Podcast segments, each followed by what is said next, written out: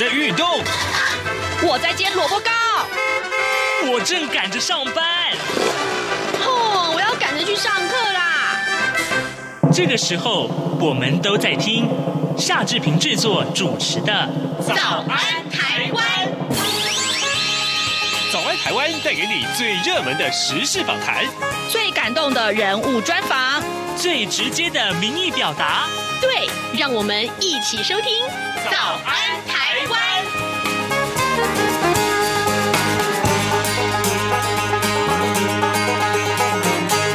早安，台湾！我是夏志平。今天是二零二二年的一月二十一号，星期五。今天志平要为您安排的访谈单元，探讨的是什么呢？哎，领完年终奖金，很多上班族也许心里面想的是：哦，我要不要换工作了？好，呃，今天呢，待会儿要请您收听的是我们的记者黄丽杰，他要专访人力银行公关总监陈颖柔，来观察六七八年级生啊，他们所承受的工作上面所承受。受这些身心压力到底有多大？哈，这个为什么呃低薪工时也长？哈，这个其实上班族很辛苦的。好，在请大家收听访谈单元之前，志平有一点点时间跟大家说一说各平面媒体上面的头版头条讯息。我们首先看到仍然是疫情啊，联合报跟中国时报今天都把疫情也放在头版头条，因为疫情已经延烧到高雄去了啊。我们来先来看看联合报的头版头条的内文啊，本土的疫情延烧到高雄了。昨天呢，本土案例新增加了十三例，境外也有二十四例啊。目前已经掌握的传播链有六条，不明的。感染源传播链呢，昨天呢再增加了两条，所以累计目前一共有四条的不明感染源。那么含高雄确诊的一家三口，还有就是桃园大南市场确诊的母女。另外呢，呃，新竹一家四口，还有亚东医院的这个护理师的呃这个染疫链啊，所以呢。呃，中央流行疫情指挥中心的指挥官陈时中他就说了，这四条不明感染源列入疫情是不是升温的观察重点。那当然，另外呃，跟疫情有关的话题啊，除了中国时报跟呃联合报上面都有提到之外，另外就是今天的自由时报头版也有这样一个消息，就是疫苗护照今天开始要启用了，啊，只有打过两剂。呃，这个疫苗的民众呢，才可以进入夜店或八大场所。所以这一类的场所总共有，呃，联合报提到是总共有十二类的娱乐场所进出的话，通通是需要疫苗证明的。这是关于疫情很重要的一个内容，先报告给大家知道。而在自由时报的头版头条上面，则是提到了这个接轨 CPTPP 啊，行政院将会修法，重大的数位侵权要改为公诉罪了。政府去年呢，申请加入跨太平洋伙伴全面进步协定，也就是所谓的 CPTPP。那么为了加速接轨啊，以利日后的谈判呢，行政院的院会啊，昨天呢通过了经济部所提报修正的著作权法还有商标法的草案。对于侵权情节重大的非法数位盗版、散布以及公开传输的行为呢，如果符合三个要件的话，就可以从告诉乃论罪。改为公诉罪，好，公诉罪可不是告诉乃论哦。好，那么这三个要件是哪三个要件呢？各位也许要仔细看到，就是呃，侵权他人有偿提供的著作，还有就是原样重制啊，另外还有就是这个呃，造成权利人一百万元以上的损害啊，作为认定的门槛，来加强对于著作权人的保护啊。这也对于很多的呃，各位你习惯这个呃。左键右键 copy 一下就贴上了吗？这可能未来是一个非常重大的一个侵权行为，我提醒大家一定要注意啊，非要注意不可。另外，联联合报的头版上面有这样的消息，就是用电弹性夜减，晚上用电的时候，这个可能会稍微减压啊。这三月要先上路，这一纸公文可以说是揭露了缺电的危机了。呃，联合报内文告诉我们说，原定五月要上路的这个计划性减少用电措施，也就是弹性夜减型，然后呢，呃，提前要到三月上路了啊，这个消息有待会有空，我们可以为您多多的详述。现在时间早晨七点零四分五十三秒，我们台呼过后，马上就请您收听今天的访谈单元。早安，台湾。你正吃着什么样的早餐？吐司加火腿蛋，咬一口，然后收听中央广播电台。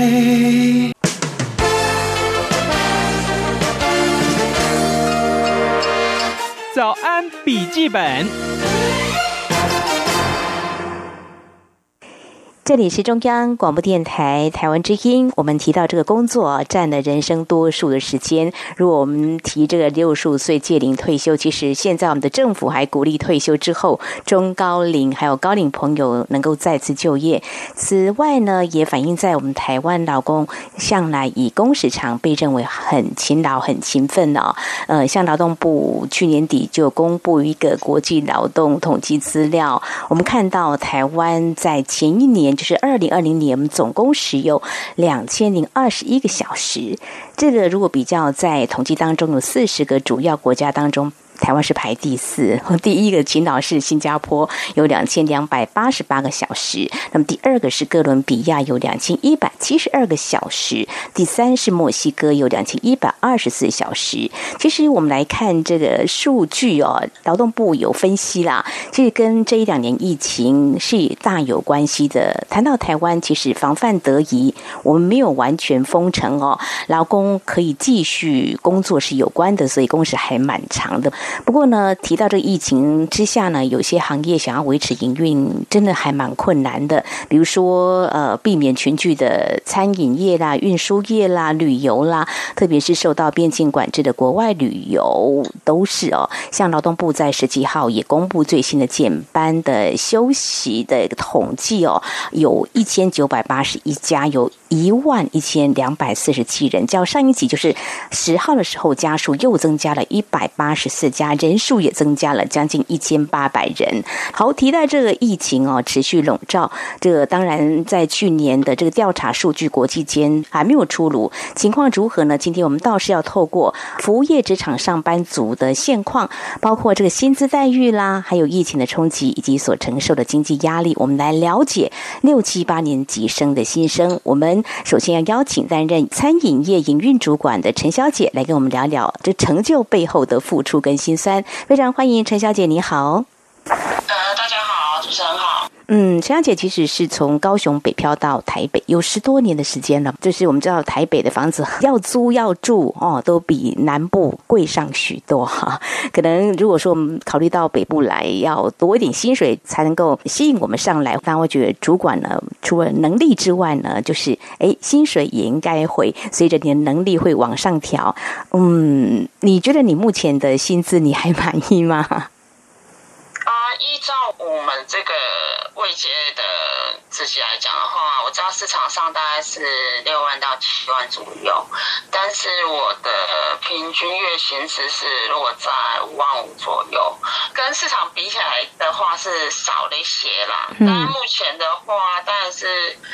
呃，希望朝满意的薪资待遇去找寻这样子。对，嗯嗯，一刚开始你没有设定很高，然后一段时间的话，你也愿意待下来，那原因是什么呢？是老板还不错吧？工作环境还可以，还是有什么样的考量呢？呃，我觉得是革命情感吧，就是。深呐、啊，应该是说从念书的时候就知道这个老板了。他以前只是摆夜市的，那对我们学生蛮好的。因为从小我们家境就不好，比如说他卖沙威玛，他多一些肉给我们，我就记住这个老板长得和蔼可亲。然后后来我当上餐饮业的主管，然后要。转职的时候刚好知道，哎，这个人就是这家公司的老板，就去应征看看。嗯、然后我刚进公司也是草创期，哦，所以一路走来，就是我觉得一个缘分呐、啊。然后草创到现在十几年了，就是大家都一起工作那个感觉，我觉得很不错。嗯，对，薪资的话，反而是我这个人摆在比较后面的考虑。哦这样子啊，很重视这个情感面哈。在新闻传播业也是有碰到这样的同业哦。我觉得每个人在工作职涯上的计划都不一样，有时候有些人就会让你愿意为他打拼，薪资呢，薪水放一边哈。但是你是从高雄北漂到台北，已经有十多年了哈，所以啊，对，因为我们展店来台北，所以那时候他叫我上来，我就说哦，好啊，对，因为我想说，呃，那时候家人状况都蛮正常，谁知道一来台北上班，就家人就开始出状况这样子。好，那么陈小姐谈到这个家人的情况，事实上呢，我们要说的是，真的，如果说一人保全家保的这个单身，真的还算可以了。但是因为你的家人有罹患重病癌症哦，其实这个医疗照顾费用真的不少，不但少的人一起赚钱有个收入，还要再支付这方面，所以压力非常非常的大。那我想这个过程是一般的这个上班族，嗯，很幸运的。很多人没有遇到，但是呢，老天在啊试炼你的这个心智啊，所以要多给你这个功课的习题。目前的这个主管工作之外，你因为背了一些债务，所以你还有去兼差吗？啊，也是有，因为我原生家庭的，嗯，其中一个妹妹是自闭儿。Oh. 所以说我知道说自闭症的小朋友很难找得到工作，那刚好工作的餐厅，我们老板人也蛮好的，愿意用比较弱势的小朋友这样子。那当然，因为嗯教导部分其实我们没有太大问题，因为我们的流程很固定嘛。那当然就变平常我会的东西，那我会去其他一些大家应该有。知道的一些基金会，比如新路啊、第一啊、育成啊那些基金会去做重点讲师，把它做成教案，然后让那些可能有一些些残障的朋友，他可以知道餐饮业怎么做，他是怎么入门。当他们有一技之长，当然我也是可以从中获得一些钟点费这样子。我觉得你自助也是助人，真的是很佩服你哦，谢谢你的大爱哦。好，提到这个薪资呢，虽然老板给的并不是像一般外界的这么高的薪资，可能是差强人意了哦。不过又提到，像我们看到这个政府已经帮我们的军工教今年又调薪了，呃，说又其实也隔了好多年，但是这个调薪幅度百分之四呢。是二十五年来最高，其实还蛮羡慕的哈。如果是非军公教人员，不过也很难说啦。像民营企业也是相对有弹性，说不定有些是加的更多，当然也有的可能要度小月吧。因为刚刚提到有一些啊服务业是受到疫情的冲击的。那你们老板呢？目前的状况有没有在今年的时候给大家一点点打气？嗯嗯。当然，基本工资就是小朋友的部分，PT 或是政策部分都有调。那我们就是主管的部分，目前是没有，因为我们在末端售价对客人的部分，我们今年、去年我们是坚持都没有调涨啊，因为我们也希望说客人还愿意出来用餐。所以说，我们板常讲共体时间嘛，那我们也跟着他那么久，所以我们也是目前是没有调薪的消息，所以我们也大概就是习惯于此了，对。嗯，好，大家共体时间哦，没有裁员吧？因为在过去这一两年也有听到这样的消息，还好吧？大家工作都有保住。目前是没有啦，因为现在就是我觉得很感恩的是，疫情这么严重的状况之下，嗯。我们还可以继续营运，然后状况现在还不错，我觉得应该是未来还是可以期待的嘛。如果想要调薪的话，我觉得要先做出一个份。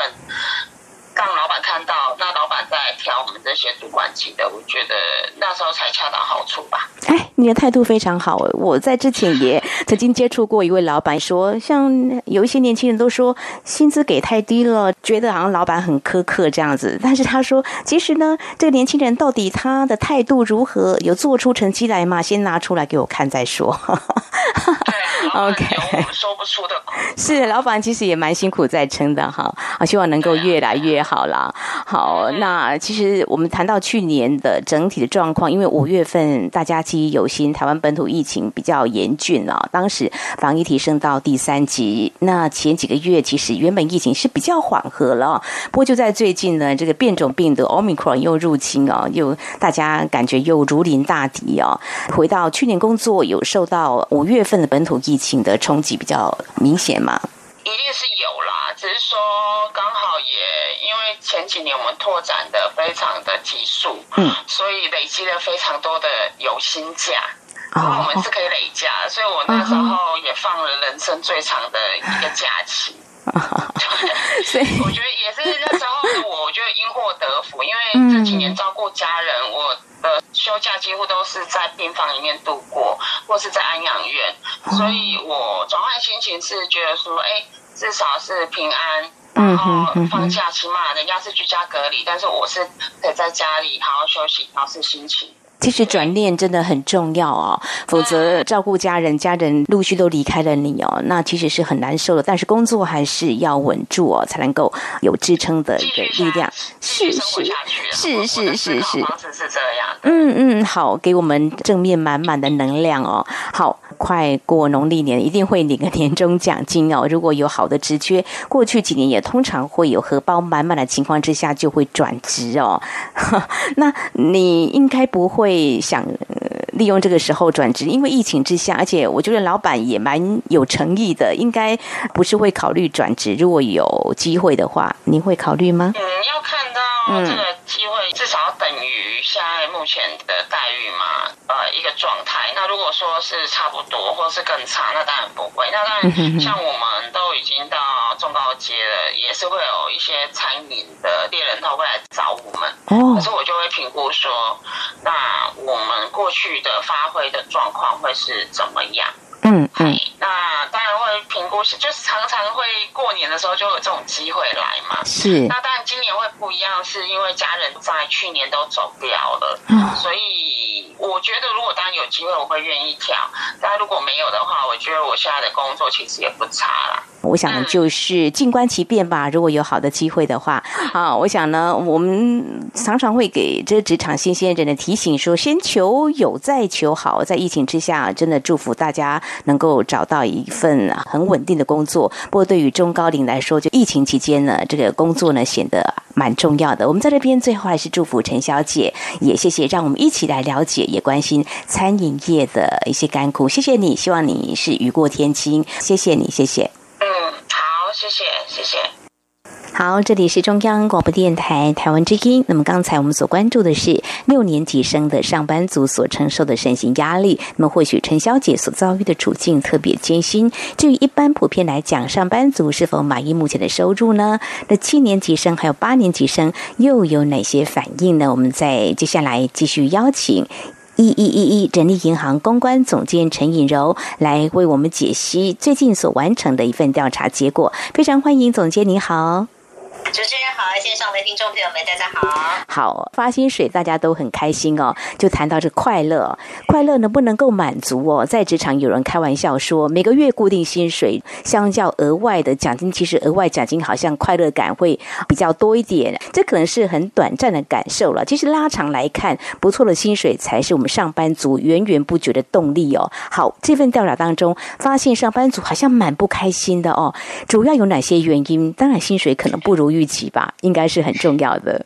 是根据我们的调查发现说呢，针对六七八年级的上班族来做一个调查，发现说自评快乐指数当中呢，有七成的人哦都在六十分以下哦，代表说他们都是不及格的，都觉得好像蛮不快乐的。嗯，而整体自评这个快乐指数竟然只落在四十五分哦，所以大家感觉很上班是上的还蛮闷的这样子。那我们进一步来探讨说，为什么会有七成的上班族都觉得上班上郁郁寡欢，不是很开心呢？哦，发现大家说。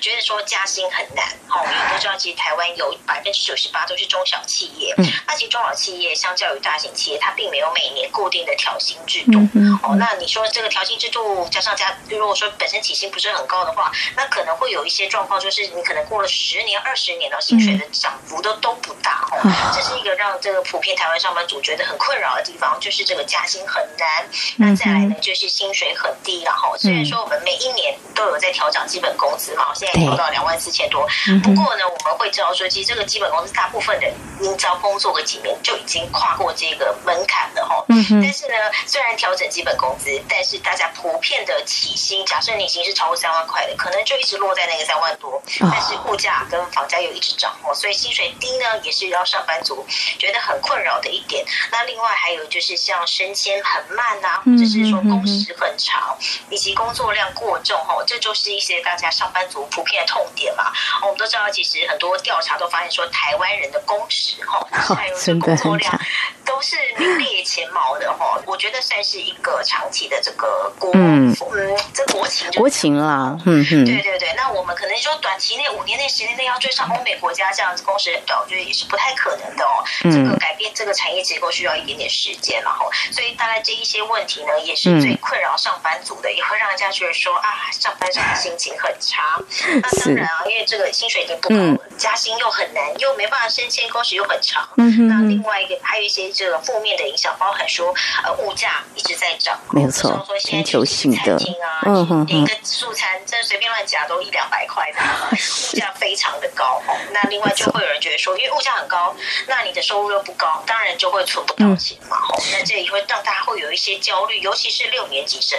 他们比较接近退休的年纪，他会觉得说：“天哪，我未来退休可能要存这个二十年的退休生活的费用，但是这些费用在哪里呢？每个月都存不到钱，会让人觉得很焦虑。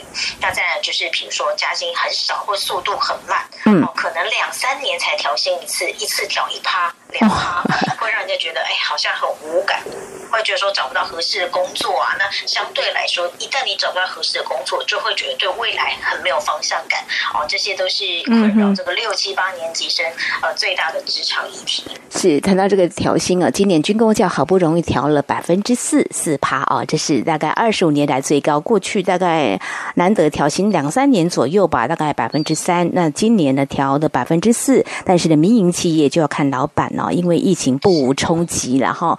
好，所以大家都希望能够领好一点的薪水。看来有些人工作真的还蛮委屈的。不过到底要不要继续待，还是要换工作？左当然有个说法，就是说，哎，你可能跳槽啊，比较能够抬高价码，嗯，但是呢，现在又疫情期间，我不知道在这次调查当中，你们有没有看到说，哎，是不是往年在这个时候，可能领到年终奖金的荷包满满，大概就会想要有转职的念头，这个情况还是有的吗？是我们之前就有针对这个年前调查做了调查，发现说呢，今年啊，想要年前不排除转职的上班族大概是七成一了哈，但是呢，往年大概有八成九，哦也就是说，其实过去大家是还蛮乐意，即使是年前哦，就算是年前还没有拿到年终的时候，只要转职机会都还蛮乐意，就是有一些异动的。嗯，但是今年呢，相对来说呢，就保守很多。那我觉得主要也是因为疫情的关系，然后大家也会察觉到说，其实呢，除了特定产业特别好。之外，大部分呢都是这个一片惨淡。那在这样的状况之下，其实如果你保住你原本的薪水，你没有被砍班，没有被减薪，好像就已经不错了。所以相对来说，在转职这一块啊，这个尤其是这个年前年后转职，大家会变得比较保守一些些。不过呢，因为刚刚讲到的，就是比如说薪水很少啊，或者是加薪很慢啊，大家一定还是会想到说，透过跳槽这个方法来加薪嘛。好，对。那我们调查就发现说，其实有九成二的上班族都有。转职的经验，那么平均呢，上班族的这个职涯历程里面会换四次工作，哈，那。到底是什么原因让上班族决定说好，我要这个影响新的生活呢？发现说这个原因就是一直没有办法加薪的哈，占了百分之二十哈，因为主要就是觉得说好像可能待了三五年，薪水都没有起色，那跟你同期的人都已经不知道加去哪里了，哎，觉得这样不行了哈，就是变成说是一个这个转职的一个很大的动力。那再来就是工作负担超标哦，像是有一些工作它可能薪水是不错的，嗯，但是可能会做到你真的身体不好，你说工程师好了。可能就是说，哎，薪水是很好，但是会有很多人说，但是是用健康或是用肝来换的。所以呢，工作负担超标也会变成是上班族到一个年纪之后会开始去思考的一个点哦。那再来就是长期加班，那长期加班其实就是呼应到说工作负担超标这件事情，而且如果说加班的话，还会连带影响到你自己的这个下班后的生活。没错，比如说没有生活品质。但我觉得现在上班族呢，哈，他们大家都在追求小确幸，所以会特别重视这种 work-life balance 哦。希望说生活跟工作之间要取得一个平衡。嗯啊，所以呢，这三个主要的点呢，大概就是会让上班族起心动念，而且坚持要转职的理由。好，虽然今年这个比例稍微降低一些，可能跟疫情不无关系，不过大部分的上班族还是希望能够找到更合适的工作，满意的薪水哦。我们常说，员工是老板的资产，劳资应该要和谐，有些事情好好谈，特别是薪水可以的话哦。那，这是一个理想的状况哦。所以刚刚提到有三个原因呢，就加速离职的一个推力哦。所以最后我们看到底劳资双方这个期待的薪资。是不是出现很大的落差呢？我们上班族有高达八成八的受访者都不满意自己的薪水。那当然，这不满意是就是希望还要更多一些些。那么其中六七八年级生来看，六年级生是最不满意的哈。哦、那六年级生他自评，他觉得应该要拿到的薪资大概是要落在五万两千一百九十七元，五万多元。实际上六年级生的平均薪资只落在四万零三百元哦，其实差非常多哦，差了接近一万两千元哦，所以这个显示说呢，三成四的上班族面临说没有钱可存，因为大家希望，比如说六年级的希望是五万多，就实际上只有呃四万块而已，那这样子有一万多的落差，就变成说你可能。就变没有任何存钱的空间了，而且我们教说，其实六年级生算是目前压力最大的，等于说是典型的三明治世代嘛。嗯嗯。六年级通常，呃，以这个年纪来看的话，可能已经成家立业，已经有小孩了。嗯。他等于是面临说上有老下有小的状态，他每个月可能光校亲费、自己的生活费，还有小孩的生活费跟学费等等支出就很可观了。嗯。所以等于说可以存钱的空间真的是非常非常小的。那我们可以观察到，甚至有九趴的。人是落在贫穷线之下，也就是说，他可能是入不敷出的，必须要靠借款或是靠卡债来支撑他的生活。那当然也有六成六的上班族是可以每个月都存钱，但是其实存下来的钱也不多哈，平均大概就是一万一千五百三十四元。嗯嗯嗯，大家可以看一下，一万一千五百三十四元呢，那一年存下来才就是十二十三万哦。然后我们现在的房价是啊，真的追不上房价，破千万的，所以啊，这以这个存下来的比例呢，跟这个想要买房子啊，或是物价比起来，的确是有一点点天差地别啦。也难怪上班族会觉得非常的哀怨哦，这个自评的快乐指数会这么低。的确哦，这个落差有将近一万块，月薪有一万块左右，如果能够调薪的话，该有多好。但是这个低薪问题，的确也是多年来外界关注。如果说看到年轻人是不是愿意工作的稳定定性可能就不高了。其实就有专家一直在示警啊，会不会有这个人才外流的隐忧啊？另外就是说，大家不愿意在一个地方工作太久的话呢，老板要找人也非常的不容易，大家都很痛苦哦。所以呢，我想从这份跨时代的职场上班族的调查，真的不难看出这个低薪呢，嗯，严肃来看不利于经济产业的发展哦。特别是这一波因为疫情牵动的物价上涨，还有人丢了工作，也不容易找到。工作，最后我们要说的是，去年跟今年我们的 GDP 的成长，像去年应该有达到百分之六以上，今年呢，渴望保守会看到百分之二，接近百分之三，甚至百分之三以上，不错表现，可能还是要正视这个低薪的问题了。所以我们在今天非常谢谢我们陈以柔总监来解析这份跨时代压力调查结果，谢谢哦，谢谢。早安，马仔。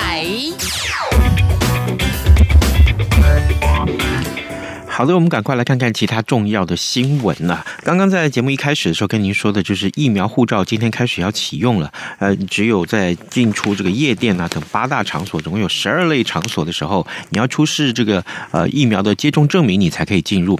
这十二类的场所分别包括了歌厅啊、舞厅啊、夜总会啊、啊俱乐部啊、酒家、酒吧啊、酒店或酒廊啊，还有就是理容院啊、呃这个呃视听旅游这些业者都在内，还有包括特种咖啡茶室啊啊夜店啊舞场啊三温暖等等，都需要有这些证明。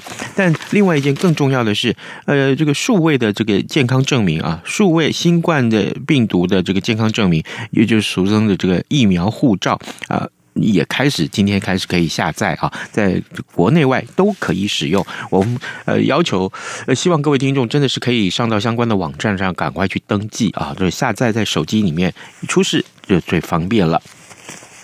好，另外就是这个今天啊，财经专业报纸上面所提到，就是去年的外销订单创下了新高啊，呃，上个月连。连二十二红，哇，这是创下了纪录，表现超出了预期啊！呃，显然是这个，因为当然跟疫情也有一点点关系啊，所以我们看到呃很棒的一个呃外销订单的成绩，在这边也跟大家说。